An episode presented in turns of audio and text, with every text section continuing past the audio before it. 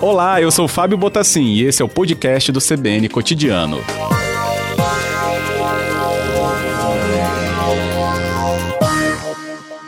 Boa tarde, procuradora. Obrigado por atender a CBN. Boa tarde, Fábio. Boa, boa tarde também aos ouvintes da CBN. Prazer é meu. Eu que agradeço também. E falei de parte da manhã, mas a audiência estava durando até quase agora, né? Durante a tarde, procuradora. Isso, Fábio, foi muito bacana. Mais de 3 mil participações é, de pessoas entrando e assistindo atentamente. Mais ou menos mil mensagens no chat, com muitas questões pontuadas em relação à pandemia. Uhum. Você conseguiu elencar já temas dessas mensagens, procurador, ou a equipe conseguiu elencar isso? Sim, vários. Eu fui lendo pessoalmente muitos dos, muitos dos temas. Por exemplo, transporte coletivo muito cheio, críticas também a praias lotadas, muita gente não usando máscara, uma necessidade de compatibilizar para as mães que trabalham, é, as crianças em casa sem aula, ou tendo aula em casa também, a questão do atendimento dos pronto atendimentos de saúde, para que fosse dado também mais atenção à EPI de profissionais da saúde, vários temas, bem diversificados. Uhum. Interessante. É, isso reflete, inclusive, muito do que a gente vem acompanhando mesmo, né, olhando né, a movimentação da sociedade durante esse período da pandemia, procuradora. Qual é o passo seguinte a esses temas, então, ser, serem levantados numa audiência pública como foi essa? Bom, mil mensagens, nós iremos sistematizá-las, ou seja, organizar essas mensagens por temas, por assuntos, verificar no que o Ministério Público já tomou providências e o que ele então também vai tomar providências, assim como algumas manifestações dos próprios expositores, lideranças que estavam ali nessa manhã toda, enfim, conosco. É, a nossa ideia é, então, apresentar um resultado para a população por meio de notas informativas sobre o trabalho do Ministério Público em relação a cada um dos temas, para ser muito uhum. transparente para a sociedade. Entendo. E pode ser específico por região também do Espírito Santo, procuradora? É, atuar, por exemplo, né, praia. Então a gente tem municípios do litoral, ou em especial da Grande Vitória, que é a região mais populosa. Um caso ou outro, a pessoa que participava comentou de um município ou outro, mas foi bem genérico. A gente pode, sim, boa ideia, gostei da sua ideia, a gente pode até fazer uma manifestação, uma resposta em relação a cada ponto por região boa, boa iniciativa, gostei, Fábio. Ah, que bom, é sempre bom colaborar. E a gente está nesse momento, né, procuradora Luciana, sobre essa colaboração ser tão importante, porque a colaboração né, de um grupo ou de né, determinado setor impacta em muito nas, é, nas consequências para os próximos, nos seguintes ou nos seus né, mais mais semelhantes, justamente porque é, a interação das pessoas é que gera a contaminação. E quando a gente tem uma interação muito grande, essa contaminação avança, que avança também as medidas de restrição, que ainda nos deixa é, com uma limitação em muito no, da nossa rotina. Essa cadeia, né, essa explicação em cadeia, pode ser mais reforçada também, inclusive, com esse tipo de evento que aconteceu hoje, né, procuradora? É verdade, porque você permite que a população ouça, ouça indicações e orientações por meio de pessoas que ela se vê ali identificadas, não só nós do de órgãos públicos ou os poderes. Então é o padre falando, é a médica, a enfermeira comunicando. Isso foi muito importante. Os médicos disseram para nós: olha, vamos manter o distanciamento social, não tem vacina, depois que vai para o hospital, já é uma situação muito mais grave da doença, muito mais difícil de ser tratada. Então, o ideal é prevenir ou então tratar bem no início, nesse atendimento primário, que é no pronto atendimento do município, por exemplo. Justamente. Explica um pouco mais sobre o andamento do Pacto pela Vida, né? Foi um anúncio que é, a senhora também trouxe aqui para a CBN, né? Logo que foi formatado é, durante a manhã com a Fernanda Queiroz. E quais são os outros passos, então, depois dessa audiência pública virtual, procuradora?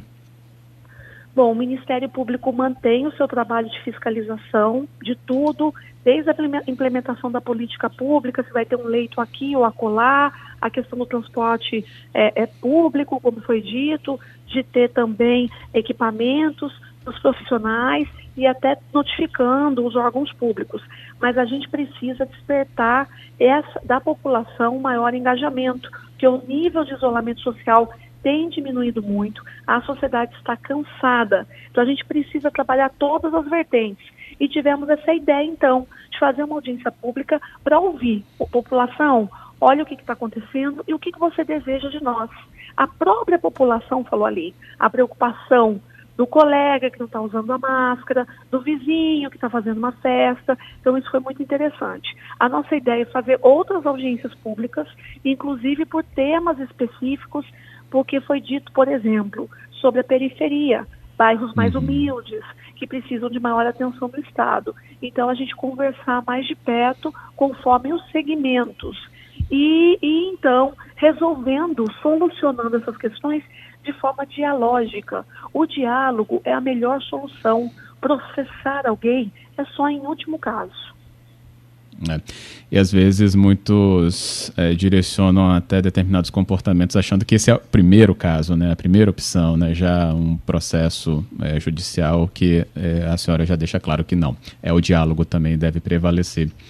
Só que a gente chega, né, já final de junho, está aí na reta final, é, procuradora, é, você citou o cansaço, né, a senhora citou o cansaço da população em relação a tudo isso, é, justamente pela é, por tudo que foi imposto, claro, pela doença. Como também levar esse convencimento de que é necessário e até que a vacina, que é né, apontada como a cura, ela chegue, a gente terá que ainda ter esse tipo de comportamento ou lidar com a suspensão de várias atividades ainda.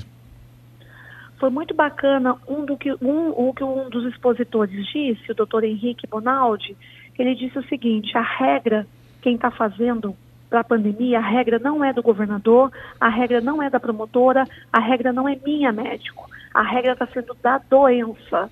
Então a gente é muito dinâmico, a gente tem que acompanhar para ir poder solucionando as questões. Mas se a gente obedecer essas regrinhas de isolamento, se manter firme nesse propósito, para agora, respira um pouco, faz essa reflexão e a gente segue firme, que a gente vai controlar melhor essa doença. Se as pessoas ignorarem isso nesse momento, vai ser hospital cheio, vai faltar medicação, vai, voltar, vai faltar profissional de saúde. Hoje ele disse que saiu de um, de um plantão da UTI. Ontem, de ontem para hoje, duas pessoas foram morreram nesse plantão. E é algo que ele disse que não acontece com frequência. E fora outras pessoas chegando para internação. Como que a gente pode parar com isso? Seguindo a regra de isolamento social usando a máscara e higienizando as mãos. Assim a gente protege quem a gente ama e não vai parar no hospital. Mesmo assim, tem uma, uma parte da sociedade que clama por mais abertura, por mais que essa explicação, e o doutor Bonaldi né, também já nos atendeu, uma das vozes mais claras, inclusive, em relação à questão da doença aqui no Espírito Santo, mas do outro lado tem uma demanda enorme é, por questões econômicas né, ou outras ligadas à população estar na rua. Como adequar justamente também essa orientação para esse, esse público também que tem essa demanda em relação a esse momento da pandemia, né? Um comércio que funcione com mais liberdade ou que as pessoas tenham mais acesso a, por exemplo, né, os endereços de comércio de rua, por exemplo. Quando a gente fala do isolamento social, Fábio, a gente não fala de lockdown. Todo mundo ficar em casa. As pessoas que devem ficar em casa são do grupo de risco e aqueles que não precisam sair. Em algum momento a gente precisa, por exemplo, ir ao supermercado, ir a uma farmácia e até um comércio. Há possibilidade da gente compatibilizar tudo isso, desde que esses estabelecimentos comerciais ou industriais assim como a gente num condomínio, obedeça essas regras. Eu posso morar num condomínio com 10 apartamentos, eu não vou usar máscara com o porteiro, com as pessoas que trabalham ali, até por respeito a esses profissionais, eu devo, e não é nem o comércio. Então é possível a gente compatibilizar a atividade produtiva, que as pessoas precisam trabalhar, precisam colocar comida na mesa, com a situação da pandemia mas desde que a gente não faça aglomeração, que a gente não faça festa, e é o que a gente está vendo em muitos casos. Muitas denúncias chegando, inclusive no Ministério Público, na ouvidoria, vizinhança fazendo churrasco, festas de casamento. Então a gente, isso a gente vai ter que parar um pouquinho para a gente preservar realmente as vidas. Isso aí, preservar as vidas. Bem, eu tenho aqui então mensagens dos ouvintes também, né? Lembrando que a nossa conversa está acontecendo com Luciana Gomes Ferreira de Andrade, a Procuradora-Geral de Justiça do Espírito Santo. É, tem aqui o nosso ouvinte, o Tiago, ele falando: Minas Gerais, a gente está vendo até no noticiário hoje que está chegando num ponto muito sensível porque não se preparou, achou que havia controle e não havia e sobre até a projeção do que os leitos públicos podem faltar, como estão faltando até em áreas mais próximas ao Espírito Santo. É uma análise que ele trouxe aqui para a gente, né, procuradora, sobre esse planejamento. Bem, é, é muito inédita essa pandemia, faz muitas décadas que não acontece algo dessa natureza e até então os poderes públicos também não tinham essa estrutura e esse potencial que a gente tem hoje, inclusive de gerenciamento, é, de aquisição de produtos com mais rapidez, como a gente hoje está conseguindo, não é o suficiente, mas está tendo mais êxito do que antigamente, do que nossos antepassados.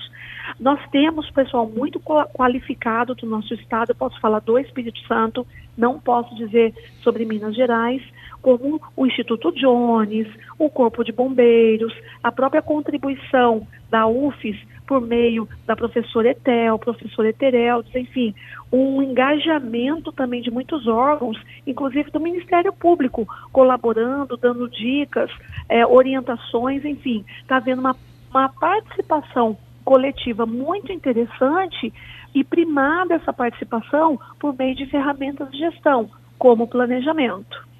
Uhum. É, mas o poder público ele tem um limite, porque a gente não tem bola de cristal, não dá para saber com exatidão como é que a pandemia vai se comportar se a gente, por exemplo, relaxar totalmente. E a gente está vendo que, abrindo mão do isolamento e dessas regras sanitárias, tem aumentado o número de contaminação. Então a gente avança e recua um pouquinho. Nesse momento no nosso estado do Espírito Santo, é necessário que a população recue em relação ao relaxamento.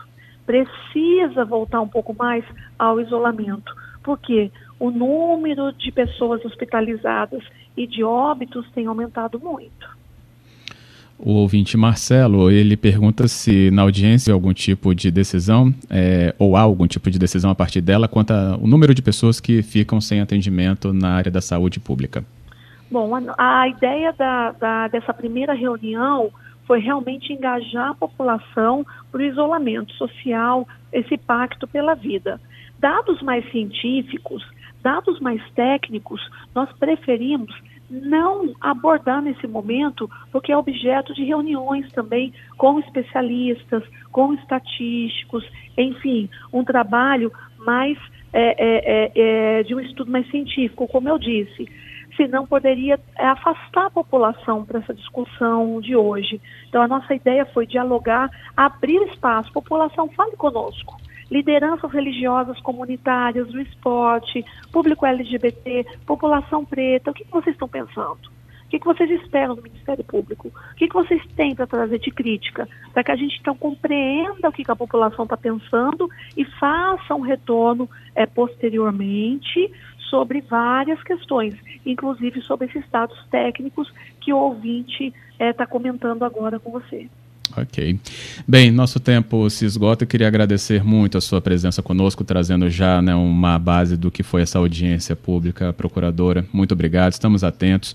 Qualquer outra novidade ou análise, a gente está aqui para discutir com vocês e com os ouvintes. Muito obrigado, doutora Luciana. Eu que agradeço, eu que agradeço muitíssimo pelo espaço, papel bacana que a imprensa está fazendo de dar voz para a população, de trazer informação e orientação e dizer que o Ministério Público está também à disposição.